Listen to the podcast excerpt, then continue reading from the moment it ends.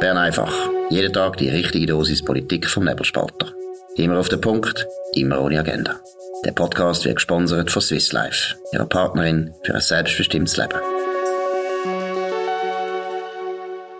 Das ist die Ausgabe vom 8. 8. 8. August 2022. Ich bin wieder zurück im Büro in Bern. Bei mir auch im Büro in Bern ist der Serkan Abrecht. Hoi Serkan. Hoi Dominik, hoi. Ja, grosse Geschichte gestern in der NZZ am Sonntag. Der Werner Luginbühl, früheriger BDP-Ständerat und jetzt Präsident von der ELCOM, empfiehlt den Kauf von Kerzen und von Holz für den nächsten Winter, wenn Strom, Gas und überhaupt Energie knapp wird. Hast du schon Kerzen und Holz gekauft, Serkan? Ähm, Kerzen habe ich bei mir an Gogo. Jetzt muss ich halt einfach noch die letzten Christbaumkerzen noch vom, vom, vom, äh, vom, vom Estrich abholen. Die geben aber schön warm, die heizen gut. Äh, Holz bringt bei mir eine Mietwohnung nicht. Ich kann dann schon ein bisschen auf verrucht machen und im Notfall auf meinem Küchenbaguette das Feuerchen ähm, anzünden oder den Grill rein. Aber äh, nein, Holz bin ich soweit nicht. Auch ich habe gesehen, die Holzpreise steigen massiv momentan, auch Holzpellets. Also darum halte ich mich noch zurück. Aber eigentlich müssen wir jetzt zugreifen bevor es zu spät ist. Ja, kauft auch Röststochkerzchen. Als Jäger kann ich euch noch einen kleinen Tipp geben, wie man kann heizen mit Röststochkerzchen. Man nimmt ähm, so drei Hölzchen, tut sie so ähm, in, in einem Dreieck, also so, so aus drei Seiten. Und dort, wo sie zusammenkommen, dort tut man das Röststochkerzchen drauf. Und dann stellt man einen Blumentopf auf die drei Hölzchen. Und dann kann, oder kann unten kann, äh, Luftzufuhr zur Kerze kommen. Der Blumentopf wird dann warm. Und so tut das Röststochkerzchen euch in Wohnung heizen. Also, wir sehen bei Bern einfach, man kommt auch praktische Tipps über, wie dass man die Stromkrise ähm, äh, überleben wird. Und sonst zu dieser Geschichte politisch gesehen, ja, also ähm, ähm, es natürlich, äh, es ist nichts Neues eigentlich drin gestanden. Ähm, die Elcom warnt eigentlich schon länger, dass es könnte schwierig werden. Äh, jetzt ist es aber glaube ich bei den Leuten angekommen. Ich glaube, es es auch gebraucht. Also obwohl schon öfters, ich glaube öfters gewarnt worden ist, ich finde, man sollte nicht aufhören warnen, weiter warnen. Weil es ist etwas, was passieren wird, oder was passieren kann. Wir sehen es Ausmaß, also wir wissen es Ausmaß noch nicht davon, aber dass Herr Luginbühl, also der kommt, die Elektrizitätskommission selber sagt, jetzt müssen auf Holz und Kerzen zugreifen, das sollte, jetzt sollten alle Alarmglocken läuten. Was ich ein bisschen schade finde, ist jetzt, dass vor allem in der Politik, man sieht das in den sozialen Medien, es ist momentan ja noch Sommerpause, die Session vom 13. September an, der schwarze Peter wieder hier und her geschoben wird. Die Linke behauptet von der Bürgerlichen, ja, weil die eine Energiestrategie immer blockiert, sind wir jetzt am Schlamassel. Und ähm, die Bürgerlichen natürlich die Linken, wegen der Energiestrategie und dem AKW-Moratorium. Ich finde, das ist jetzt langsam äh, Zeit, dass wir mit dem aufhören. Ich kann zwar die Schuldigen schon benennen, aber ich glaube, jetzt müssen wir langsam Lösungen finden, bevor es zu spät ist. Ja, also man muss die Schuldigen benennen, weil das sind die, die nachher zur Lösung eben nichts werden beitragen. Und ich muss einfach sagen, ähm, ich bin dann schon für die Basel Zeitung da im Bundeshaus gewesen. Ich meine, ähm, die Energiestrategie hat man angenommen. Linksgrün hat die wählen. Und, und, ähm, und sie haben sogar noch eine extremere Welle. Sie haben ja Welle mit einem Ablaufdatum für Atomkraftwerke. Und sie haben auch mal noch die Ausstiegsinitiative, haben wir noch mal drüber abgestimmt, ist abgelehnt worden, wie alle Anti-AKW-Initiativen vorher auch, oder? Ähm, und, äh, 2016 haben wir über die abgestimmt, äh, und die hat dazu geführt, dass man Leibstadt und Gösge auch noch würde abstellen. Ich glaube, die, das eine Kraftwerk 2024, das andere 2026. Also, ich muss einfach sagen, die, die auf dem Trip äh, sind und teilweise heute noch sind, das sind auch die, die nichts eigentlich dazu beitragen haben, wie man jetzt konkret muss vorgehen. Natürlich äh, hast du einen Punkt, dass es, ähm, wir können jetzt das nicht so schnell ändern. Vor allem jetzt, weil wir kein Gas mehr haben. Gaskraftwerke sind ja auch vorgesehen in der Energiestrategie. Im Abstimmungskampf hat man das dann aber plötzlich versorgt, oder? Nachher hat man sie nie gebaut und klar, die Gaskraftwerke, die, ja, die, die würden vielleicht nicht so viel bringen. Andererseits hat man vielleicht dann auch irgendeine Pipeline gebaut. Man hat vielleicht auch irgendeine ähm, Kapazitäten für, für Speicherung, die man jetzt nicht hat, oder? Mhm. Also, das wissen wir auch nicht so genau. Ich finde einfach, ähm, kurzfristige Lösungen gibt es wahrscheinlich nicht, weil man zu wenig äh, produziert. Und man braucht wieder Anreiz, dass die Energieunternehmen in dem Land in der Schweiz investieren und da ähm, Strom produzieren. Und das ist ja das, was die Energiestrategie versprochen hat. Du erinnerst dich? Ja. Sicher, sauber, schweizerisch. Das ist der, der Slogan gewesen, oder? In 2017.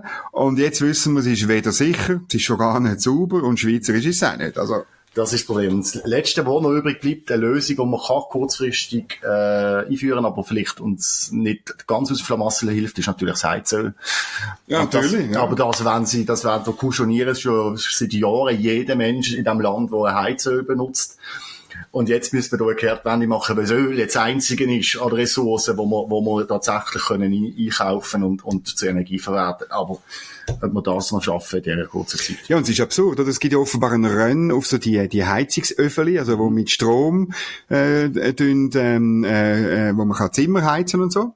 Und die will man aber eigentlich verbieten. Aber es ist, wenn der Bund gleichzeitig die Wirtschaft auffordert, äh, auf, auf äh, Öl zu gehen, aber den Menschen im Land verbietet, Öffeli zu kaufen und einzusetzen, also meine, es wird irgendwann wird's derart pervers, die ganze Sache. Und das alles nur, weil die Physik ähm, stärker ist. Ähm, gehen wir weiter, also weiter. Frau Sommaruga hat sich einem anderen Thema angenommen. Wahrscheinlich hat sie genug von Energie. Das nervt sie. Und Ich darum- bei dem?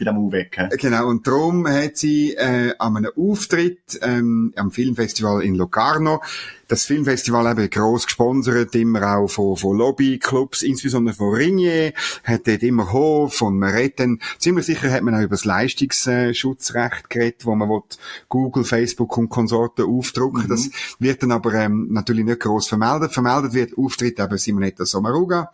Sie will eine Annäherung an Europa, und zwar will sie eine Vernunft-Ehe. Das finde ich eigentlich toll. Ich bin für Vernunft. Ich bin einfach Vernunft eher. Ja. Aber das Problem, also das Schöne ist im Wort Vernunft eher, ist das Wort Vernunft drin. Ja. Ich weiß jetzt nicht, wie viel Vernunft bei einer Annäherung oder vor allem bei einer Ehe mit der EU da ist. Und du kennst mich, ich bin sehr allergisch immer auf den Begriff Europa. Und ich sage immer, Europa und EU gehört trennt. Das ist für mich etwas anderes. EU ist, ist die Institution, die technokratische Klar. Institution in Brüssel. Und natürlich, viele, also viele Anhänger glauben natürlich an den grossen europäischen Staat, wo, wo nie kommen wird. Und das andere ist äh, mit Europa. Natürlich haben wir es gut haben mit Europa. Wir sind Teil von Europa. Wir sind Mittel in Europa. Vernunft, Ehe mit der EU. Das finde ich ein bisschen speziell, weil das Wort Vernunft mir dort zu kurz kommt. Und vor allem, sie ist so undefiniert. Annäherung. Ja, was heißt jetzt das? Was heißt jetzt eine Ja, Annäherung? nein, oder für Brüssel ist klar, Annäherung heisst immer, dass die Schweiz sich der EU annähert. Das hat aber mit Vernunft nichts zu tun. Vernünftig wäre in dem Zusammenhang, dass man würde sagen, ja, es gibt Länder auf dem Kontinent, die wollen eine politische Union. Zur politischen Union gehört selbstverständlich, dass man das gleiche Recht hat. Ähm, vielleicht, wenn es ein bisschen föderalistisch ist, nicht überall genau gleich, aber grundsätzlich schon. Ähm, und so, da gibt es aber auch Länder, wo die politische Union nicht wollen. Und das sind wahrscheinlich alleen. Nicht nur die Schweiz und Großbritannien, das sind vermutlich noch ganz viele Länder sonst, oder? Und das ist das große Problem, das mitschwingt.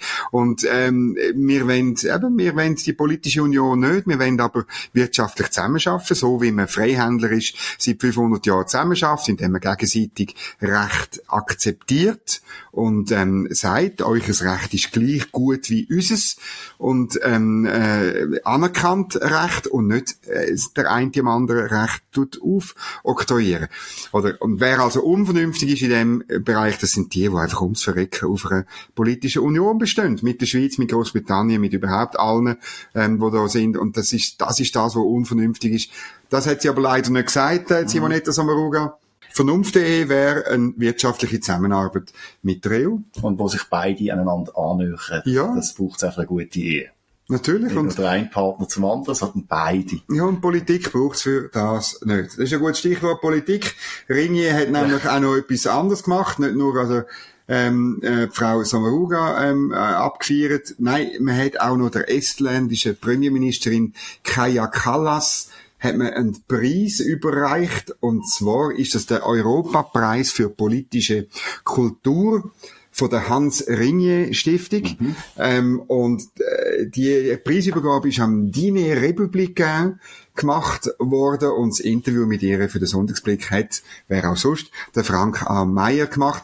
Das ist toll, ich finde die Kaya Kallas super, ähm, die ist, ist eine stammfeste Dame Estland, direkt an der Frontlinie zwischen Demokratie und Autokratie in Europa. Ähm, sie hat auch in einem Interview, ich glaube mit der Welt, hat sie erzählt, wie ähm, ihr Vater sie einmal auf Ostberlin an die Grenze gefahren hat und ihnen gesagt hat, schau, dort ist die freie Welt und das ist nicht die freie Welt und so. Und wahrscheinlich hat er es nicht zu laut gesagt, äh, sonst wäre er gerade dran gekommen. Eine tolle Frau. Es ist einfach absurd, wenn Ringier das überreicht. Ja, ja. Oder weil Ringier ja gleichzeitig in Serbien, wo sie eine Boulevardzeitung namens Blick äh, haben, ähm, äh, dort äh, Putin, Putin, nicht nur Putin-Versteher macht, sondern Propaganda äh, für den Putin.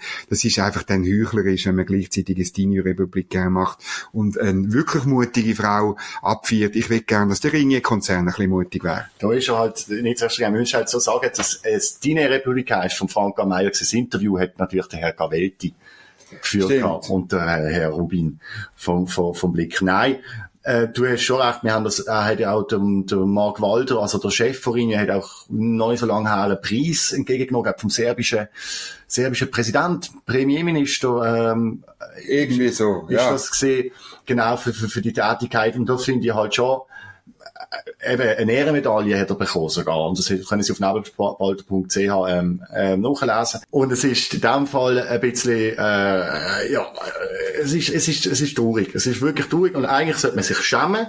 Ich weiß nicht, ob Frau Callas das weiß, die estnische ähm, Premierministerin, Präsidentin, wo unsere größten Respekt verdient, dass was so ein kleines Land Putin Stirn bietet. Aber wenn sie weiß, dass gleichzeitig der Herr Walter in Serbien Algo eine Ehrenmedaille äh, empfangen, während seine Medien dort äh, vor allem äh, eben Russland und russlandfreundliche Propaganda in die Bevölkerung hineinstreuen dann ist das äh, sehr, sehr, sehr, sehr unschön. Und eigentlich könnte man ja verlangen, der, dass der Konzern stringent ist, weil wie wir ja gesehen haben und wissen beim Herrn Walter, kann er bei bestimmten Themen ganz gut Tarif durchgeben, in welche Richtung es muss gehen, wie zum Beispiel bei Corona. Und schade kann er das offenbar in seinem Konzern momentan nicht überall. Was, bei Ukraine kann er es nicht. Bei der Ukraine das kann, er, kann er es scheinbar leider, leider nicht. Wir hoffen auf Durchschlagskraft vom Herrn Walder. Mhm. Jetzt, jetzt kann er mal den Tarif durchgehen und die Redaktion genau. bitten. Kann er da noch wieder so ein Solidaritätsinserat direkt auf der Frontseite abdrucken, wie jetzt ist es ja notwendig. Ja, und, vielleicht mit der Frau Callas, das wäre, das, das wäre großartig. Ja. ja, mit ihren, wie beim Herrn Bers kann er ja, ja natürlich. ein großes Ringe-Interview führen. Natürlich. Sie, und zieht auch einen Hut an. Und, und jetzt kommt noch so eine kleine, kleine witzige Geschichte ähm, wo in der Sommerpause ähm, gekommen ist. Man merkt auch teilweise, das hat heute, also ist schon aus dem Mai die Meldung, es hat aber heute das VBS vermeldet.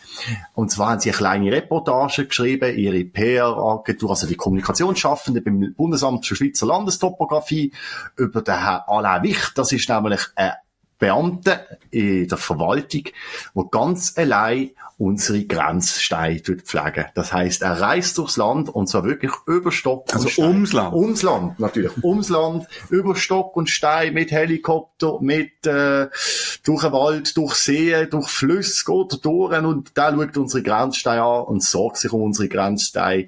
Er sagt auch, die schönsten Grenzsteine, die sind die französische, an der französischen Grenze. Da liegen sie die besten und so. Und das ist äh, einigermaßen herzig. Also, das ist, man sieht wirklich Bilder, das ist wirklich ein Mitarbeiter der Verwaltung, der wirklich schafft, weil er, der geht da jeden Tag durchs Land, ist natürlich auch ein bisschen äh, PR für, für sich selber, für, für Swiss Top. Oder was hast du gedacht, oder dir Ja, nein, ich, ich, es ist natürlich verrückt, also der, der muss sich vorstellen, der reist umeinander, die Grenzsteige anschauen. Ich wollte jetzt das nicht klein reden, aber ich meine, das ist ein Jockey-Job natürlich. Wenn es dann wie in den Bergen ist, dann hat er den Armeehelikopter, der ihn rumfliegt. Äh, das ist, ja, würde ich manchmal auch noch gerne machen. Man kann draussen sein, man kann frische Luft haben. Äh, das haben wir da im, äh, im Medienzentrum äh, nicht immer. Wir tun nachher der Sendung versprochen, wir lüften.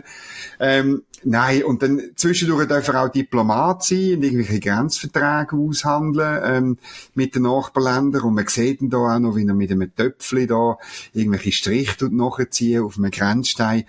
Ja, ähm, wir wollen das nicht zu lächerlich machen. Er macht äh, vermutlich mehr als Menge in der Bundesverwaltung. Mhm. Ähm, und trotzdem, es ist natürlich noch verrückt, wie man das heute macht. Ähm, man könnte, es gäbe natürlich vermutlich auch einfachere Sachen, nämlich dass zum Beispiel Zöllner das würden machen. Das Zöllner, wo ja sowieso an der Grenze unterwegs sind, wobei ja, ja. seit Schengen sind sie ja nicht mehr unterwegs an der Grenze. Sind sie nicht mehr Ganz schlimm. Oder es könnten auch die Wildhüter von diesen Kantonen könnten es machen. Überhaupt, man könnte es von Kanton zu Kanton unterschiedlich machen, genau. wie es einmal war, wie er auch schreibt. Also die Grenzsteine im Übrigen vom Kanton Bern, äh, äh, auch etwa finanziell so Zweige wie Frankreich, mhm. sind auch nicht äh, zu verachten, schreibt er auch noch irgendwo durch. Nein, Ja, also er macht das, er macht das sicher gut. Ähm, und ich finde schon, also nicht gerade bei der ersten Aufgabenüberprüfung, aber bei der zweiten oder dritten müssen wir dann schon schauen, ob man das nicht auch günstiger und so machen Ich finde eben grundsätzlich schon, ich finde die Idee schön von der, von der Kommunikationsabteilung, dass man Beamtenporträts macht. Einfach mal so out of the blue, dann zeigen wir mal etwas, etc. Eben, es ist, teilweise lenkt man sich dann halt auch ein bisschen an den Kopf oder wundert sich, aber ich glaube, er, ist, er fühlt sich sehr wahrscheinlich sehr, äh, sehr, sehr bestätigt durch diesen Job und dann wünschen wir ihm eigentlich alles Gute weiterhin. Kommen wir noch zu einer anderen herzigen kleinen Geschichte, äh, wo jüngst dran ist, wieder eine Meldung aus dem Sommer raus. Die Schweizer Botschaft muss gesamtsaniert werden. Die Schweizer Botschaft in London im Stadtteil Marylebone. Und das ist, du bist sogar mal da gesehen, das ist ein uraltes Gebäude, ähm, war über 100 Jahre alt. Und jetzt ist es Zeit geworden, jemand muss das Gebäude äh, sanieren. Und darum hat, hat, hat, man, hat man sich Architekten der Schweiz, das ganze Land sich können bewerben Gewonnen hat es äh, das Architekturbüro mit Standort in äh, Bern, aber auch Zürich, nämlich Studio Dia. Ach, kurz und knapp, es wird pink. Die Schweizer Botschaft innen wird genau. pink. Und ja. zwar wieso? Das ist lustig. Begründung ist äh, ganz einfach. Ähm, die Schweizer Botschaft muss pink werden. Es gibt gar keine andere Möglichkeit. Und zwar will man eben, man will die Weltoffenheit von der Schweiz will man mit dem Pink äh, zeigen. Und ähm, das ist ganz, das ist ganz wichtig. Das hat eine Fachjury herausgefunden, dass das jetzt der neueste Trend ist und darum wird es so gemacht. Serkan, also ich muss unbedingt äh, den Markus Somm fragen, wir brauchen Budget. Auch pink. Wir müssen unser Büro pink malen, weil wir sind ja auch weltoffen, wir sind ja weltoffen statt europhil, oder? Genau, wie, Frau Sommaruga. Genau. Und darum, es geht nicht mehr anders, tut mir leid, wir müssen das Pink. Äh, ah, es tut, ja, tut uns auch gut, wie hast du gesehen. Ja, es ist ja, bei Pink ist ja tatsächlich, es gibt eine bestimmte Art von Pink, wo man sagt, es ist aggressionshemmend. Es gibt auch übrigens äh, Gefängniszellen und so, wo Pink gestrichen werden, weil das Leute irgendwie beruhigt. Wo? Also, in Basel, äh, im, äh, U-Haftzellen bin ich mal geschaut. Nur Entnüchterungszellen. Aber du bist nur mal schauen. Ich bin nur mal schauen. Ich bin nicht, nur zum Festhalten, ich bin nicht in der Entnüchterungszelle selber geguckt, ich bin sie mal anschauen. Ja. Genau, bin ich Führung. Und die ist, ist auch pink. Die ist pink. Aber äh, eine Botschaft ist ja immer das Gegenteil von einer Entnüchterungszelle. Entschuldigung. Das stimmt. Du würdest eben gerne eben lieber, ja, genau, du willst lieber wieder betrunken drin. Nein, es ist ein bisschen, ich frage mich jetzt halt, muss das sein, aber äh, scheinbar muss es wirklich so. Scheinbar muss es sein. Ähm, wenn ihr auf den Link klickt, wo wir antun, dann seht ihr noch Visualisierung. Es ist also nicht komplett ähm, pink, sondern es ist so ein bisschen, einfach hat überall so pinkige Paneele und ja, so, genau so. so Verzierungen und so. Ähm, ich bin einmal in dem Gebäude gewesen, eben, es ist äh, etwa 50 Jahre, also der, der älteste, eigentlich der Komplex ist 100 Jahre alt, aber so der Verwaltungstrakt ist äh, irgendwie vor 50 Jahren hat man den mal ein bisschen umgebaut. Das ist nicht wahnsinnig schön, aber es ist, glaube ich, zweckmäßig. Mhm werden dann auch zweckmäßiger die Bereiche, die für die Öffentlichkeit bestimmt sind oder für Anlässe und so, sind besser trennt von diesen Anlässen, wo man, ähm, diesen Anlässen, diesen Büro, wo man, wo man tatsächlich schafft mhm. und eben vielleicht sich ausnücht. Nein, wir kein Vorurteil gegenüber diplomatischem Personal. Es sind ja, wie wir mal ausgerechnet haben, die, die am wenigsten krank sind ja. in der ganzen Bundesverwaltung. Ähm, wir sind froh, hat äh, die Botschaft in London nicht nur Grenzstein, sonst müsste der Herr Wicht auch noch dort Grenzstein. Und vor allem müsste die, wie du sagst, er müsste natürlich pink anmalen. Ich würde sagen, wir müssen dem VBS noch, müssen wir noch eine Frage deponieren. Äh, statt der Herr Wicht soll sofort mit pinkiger Farbe die Grenzsteine auf der ganzen, auf der ganzen Grenzkette von der Schweiz rund um das Land, da muss jetzt alles sofort pink angemalt werden. Nur dann sind wir äh, weltoffen, sonst sind wir ja ganz furchtbar xenophobe Doppeln in dem Land und haben keine Ahnung seit 700 Jahren, wie es außerhalb von unserem Land aussieht. Ich wünsche allen Zuhörern wenn auch immer ihr das loset. Bern einfach ist das gewesen, zum 8.8.22 immer die wichtigen und nicht ganz wichtige Themen von dem wunderschönen Land direkt euch aufs Ohr zu abonnieren auf nebelspalter.ch, auf äh, Spotify, auf Apple Podcasts äh, und wo immer dass es Podcasts gibt. Allen einen schönen Abend und auf Wiederhören. Das war Bern einfach, immer auf den Punkt, immer ohne Agenda. Gesponsert von Swiss Life, ihrer Partnerin für ein selbstbestimmtes Leben.